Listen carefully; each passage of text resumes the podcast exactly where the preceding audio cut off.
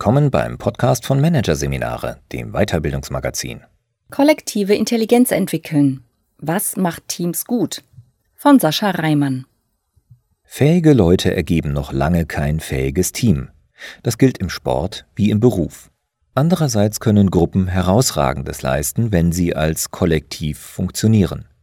Aber was genau ist es, was Teams besser sein lässt als die Summe ihrer Teile? Und was heißt das für agile Führung? Die Frage, was ein Team zu einem guten Team macht, ist wahrscheinlich so alt wie die Arbeitsteilung selbst.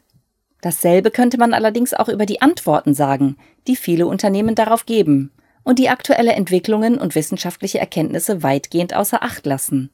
Und das, obwohl Teamarbeit in vielen Wirtschaftsbereichen längst die vorherrschende Arbeitsform ist.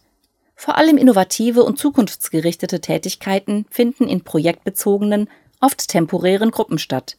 Tendenz steigend. Teamarbeit intensiviert sich dabei nicht nur quantitativ, sondern auch qualitativ. Aus Kooperation wird Kollaboration, aus der bloßen Aufteilung von Aufgaben eine kollektive Kreativleistung. Die in Unternehmen vorherrschenden Vorstellungen, was ein gutes Team ausmacht, haben mit dieser Intensivierung nicht Schritt gehalten. Sie orientieren sich immer noch weitgehend am Modell Ruderteam. So nennt Charles Doncor Partner bei der PricewaterhouseCoopers GmbH Arbeitsgruppen mit geringer Interaktion, in denen Experten weitgehend für sich agieren, auf einer festgelegten Position mit klar definierten Aufgaben. Ein Team wird nach diesem Verständnis besser, wenn das einzelne Mitglied schneller rudert. Die Gruppenleistung ist die Summe der individuellen Leistungen. Moderne Teams, vor allem wenn es um agile und selbstorganisierte Arbeit geht, funktionieren aber nicht nach diesem Muster. Sie gleichen eher Fußballteams, die es mit ständig veränderten Situationen zu tun haben, auf die sie flexibel und im Kollektiv immer wieder neue Lösungen entwickeln müssen, so Donkor. Wo beim sinnbildlichen Ruderteam komplizierte Aufgaben gelöst werden, sind es beim Fußballteam komplexe. Kommt es dort auf Effizienz an, zählen hier Kreativität und Effektivität. Ein gutes Fußballteam definiert sich nicht durch die simple Addition von Einzelleistungen. Auch die besten Spieler ergeben noch lange kein fähiges Team. Damit ein echtes Kollektiv entsteht, das mehr kann als die einzelnen Mitglieder, müssen zum Können mindestens fünf weitere Faktoren hinzukommen, glaubt Donkor. Klarheit etwa, ein gemeinsames Gefühl für Verantwortung sowie das Commitment, einander zu unterstützen. Außerdem brauchen Teams eine gemeinsame Vorstellung davon, was Erfolg bedeutet, ob man zum Beispiel schön spielen oder 5 zu 0 gewinnen will. Der wichtigste Faktor für kollektive Höchstleistung, weil er die Voraussetzung für alle anderen darstellt, ist Vertrauen. Damit ist nicht nur gemeint, dass die Teammitglieder nichts Böses im Schilde führen. Für gute Zusammenarbeit ist eine subtilere Form des Vertrauens entscheidend. Mit dieser hat sich Fabiola Gerpott, Wissenschaftlerin im Leadership Lab der Freien Universität Amsterdam, näher befasst. Bei einem großen deutschen Automobilhersteller hat sie dazu Lerngruppen untersucht, die gemeinsam Prinzipien der kontinuierlichen Verbesserung erarbeiten und umsetzen sollen. Diese Lerngruppen ähnelten damit sehr den Teams, wie sie in modernen Arbeitssettings vorkommen. Kollegen aus unterschiedlichen Abteilungen und mit unterschiedlichem Background, die in kürzester Zeit in der Lage sein sollen, kollaborativ eine unbekannte Aufgabe zu lösen. Wie sich zeigte, war der Erfolg der Lernprozesse ungewisser, je deutlicher sich die Mitglieder der Teams im Alter unterschieden. Die wahrgenommene Unterschiedlichkeit kann offenbar den freien Austausch von Wissen und Ideen gefährden. In altersdiversen Gruppen sind Mitarbeiter häufig mehr damit beschäftigt, ihre Individualität zu behaupten, als sich auf die inhaltlichen Beiträge der anderen einzulassen, so Gerpots Interpretation. Spannenderweise gab es aber auch Gruppen, bei denen die Lernleistung mit zunehmenden Altersunterschieden sogar besser wurde. Eine Analyse zeigt, dass diese Gruppen im Fragebogen den Punkt Fühle ich mich sicher zu sagen, was ich denke, und fühle ich mich wertgeschätzt, mehrheitlich mit Ja beantwortet haben. Es ist also dieses Vertrauen, dass jeder sich äußern und exponieren kann, ohne Gefahr zu laufen, ausgelacht oder bloßgestellt zu werden, was den Unterschied macht. Dieses Vertrauen ist in der Forschung als Psychological Safety bekannt. Die US-Psychologin Amy Edmondson hat es seit den 1990er Jahren untersucht und bekannt gemacht. Zu einem regelrechten Hype ist es 2015 durch eine interne Studie bei Google geworden, bei der es als einer der entscheidenden Faktoren definiert wurde, die gute Teams auszeichnen. Zahlreiche Forschungsergebnisse bestätigen diese Einschätzung. Rebecca Gerlach von der Professur für Organisations- und Wirtschaftspsychologie an der TU Chemnitz hat den Einfluss von Psychological Safety auf Arbeitsgruppen in Feldstudien untersucht.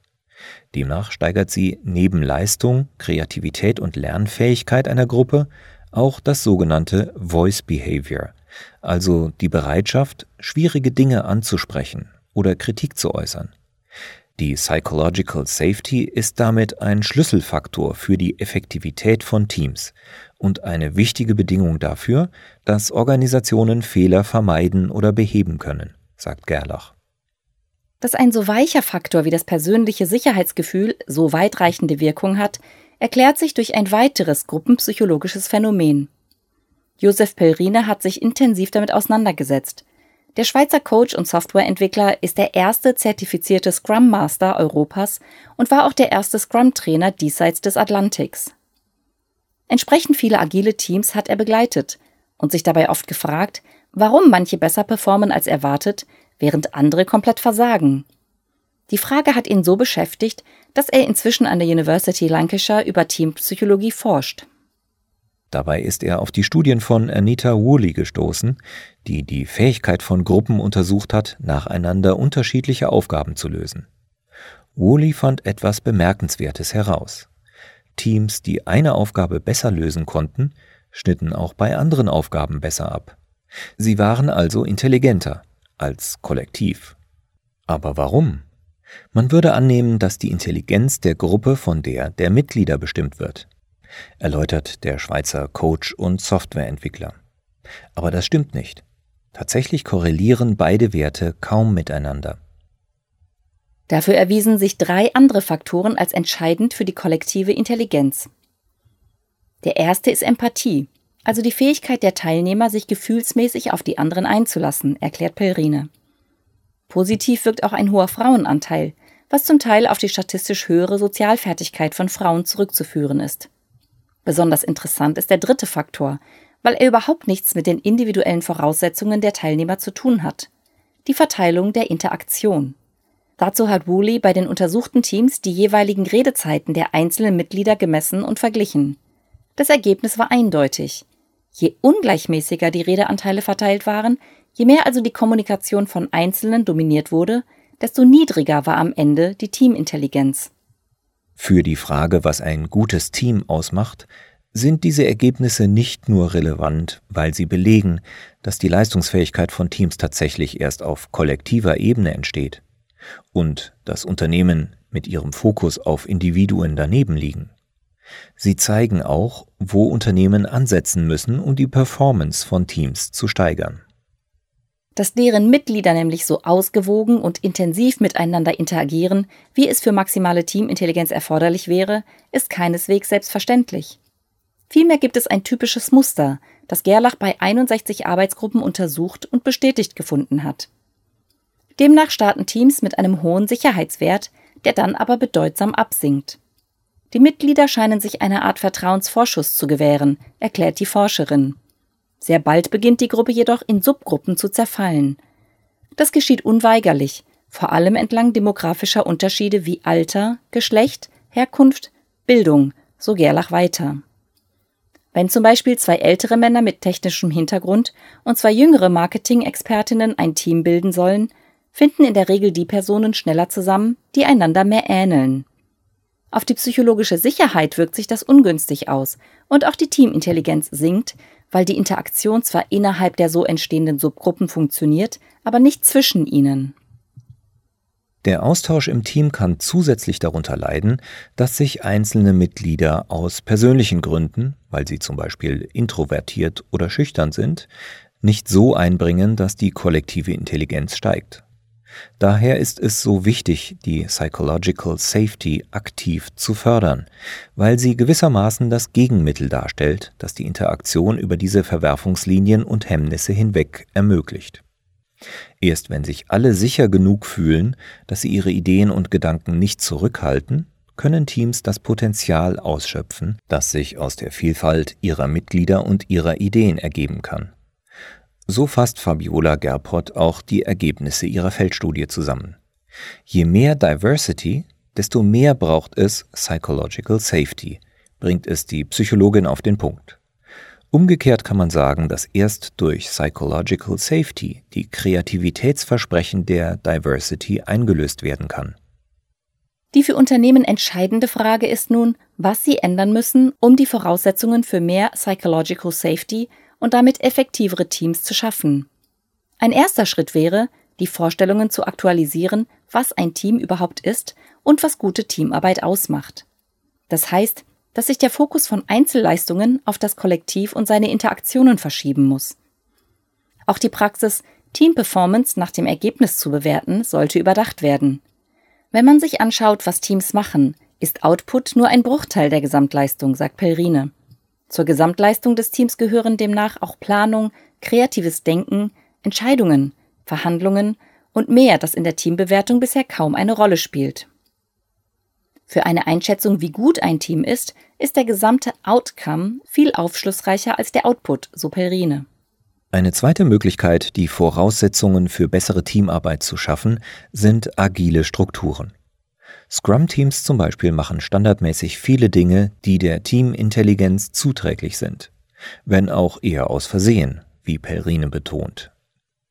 Denn entwickelt wurde die agile Methode aus ganz anderen Gründen. Allerdings beruht ihr Erfolg zumindest teilweise darauf, dass sie Bedingungen bieten, unter denen Teams vom Fußballtyp Bestleistungen bringen können. Dazu gehören flache Hierarchien, die Gleichberechtigung der Mitglieder und die weitgehende Vermeidung solitären nebeneinander Herarbeitens. Insbesondere die täglichen Scrum-Meetings, die Reviews mit dem Kunden und die Retrospektiven fördern Teamintelligenz, weil sie den dafür nötigen Austausch, bei dem alle Mitglieder teilhaben, regelrecht erzwingen. Dass ein Team alle zwei Wochen zusammenkommt und gemeinsam reflektiert, kommt ja sonst eher selten vor, bestätigt Jasmin Zano. Als Agile Psychologist interessiert sie sich für die menschlichen Aspekte der agilen Zusammenarbeit und hilft Organisationen dabei, festgefahrene Teams wieder flott zu machen. Die regelmäßigen Treffen wirken ihrer Erfahrung nach nicht nur durch den inhaltlichen Austausch. Sie schaffen auch gemeinsame Erlebnisse, durch die sich Kollegen besser kennenlernen und verstehen, wie die anderen ticken. Es hilft zu wissen, welche Knöpfe sie beim Wem drücken müssen, sagt Zano weiter. Wenn sich die Teammitglieder besser kennen, steigt zudem das persönliche Sicherheitsgefühl. Allerdings garantieren auch die besten Rahmenbedingungen nicht, dass sich alle Teammitglieder auch wirklich wertgeschätzt fühlen und frei darin, offen zu sagen, was sie denken. Vielmehr muss jedes Team erst einmal den Safe-Modus herstellen. Von alleine schaffen es aber nur die wenigsten. Umso mehr kommt es daher auf die Teamführung an. Ausgerechnet hier verschenken Unternehmen jedoch unnötig viel Potenzial, sagt Zano. So erlebt die Psychologin bei fast allen Problemteams, zu denen sie gerufen wird, dass die Scrum Master Rolle nicht oder nur schlecht ausgefüllt wird. Dabei wäre die moderierende Rolle des Scrum Masters ideal geeignet, um alle Mitarbeiter zu aktivieren und einzubinden und damit die Teamintelligenz zu steigern. Doch in vielen Unternehmen gilt diese Art der Führung nicht als vollwertige Aufgabe. Oft wird die Rolle einer Fachkraft als Nebenjob aufgedrückt, so die Expertin für agile Teams weiter. Dabei braucht Selbstorganisation nicht weniger, sondern besonders viel Führung. Vor allem eine bestimmte Art von Führung ist geeignet, psychologische Sicherheit zu fördern. Das Konzept geht auf Amy Edmondson zurück, die es als Inclusive Leadership bezeichnet. Damit ist eine wertschätzende, fördernde Führung gemeint, die die Beiträge anderer in Worten und Taten explizit willkommen heißt und Mitarbeiter aktiv in Diskussionen und Entscheidungen einbezieht erklärt Gerlach das Konzept. Führungskräfte sollen demnach nach der Meinung der Mitarbeitenden fragen, sich für Beiträge bedanken oder durch Regeln des Miteinanders, zum Beispiel ausreden lassen, die psychologische Sicherheit in Meetings fördern. Positiv wirkt außerdem, wenn sie Informationen teilen, Entscheidungen erklären und ihre eigene Unsicherheit zeigen. Das Ziel ist es, die Hürden für die individuelle Beteiligung möglichst herabzusetzen auch durch das eigene Beispiel, so Gerlach weiter. Dabei geht es keineswegs darum, eine laue Wohlfühlatmosphäre zu schaffen, ergänzt Zano. Safety heißt nicht Comfort. Konflikte sollen auch keineswegs unterdrückt, sondern lediglich von der persönlichen Ebene getrennt werden. Tatsächlich können auf der Sach- bzw. Aufgabenebene geführte Konflikte die Teamperformance sogar verbessern, sofern sich alle dabei sicher fühlen, sagt Gerlach. Eine wichtige Führungsaufgabe besteht außerdem darin, dominantes Verhalten zu unterbinden, das die Interaktion im Team beeinträchtigen könnte. Das gilt auch und besonders für die eigene Dominanz. Führungskräfte tun daher gut daran, wenn sie sich nicht selbst als Maßstab für die psychologische Sicherheit im Team nehmen. Denn wenn sie sich sicher fühlen, ihre Meinung frei sagen, kann das genau der Grund sein, dass sich Mitarbeiter nicht mehr sicher fühlen.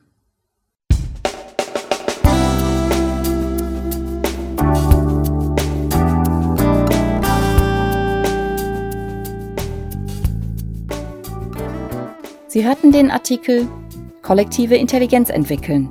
Was macht Teams gut? von Sascha Reimann. Aus der Ausgabe Oktober 2018 von Managerseminare. Produziert von Voiceletter. Weitere Podcasts aus der aktuellen Ausgabe behandeln die Themen Adaptiv führen, Lean oder Agil und Umsetzen lernen.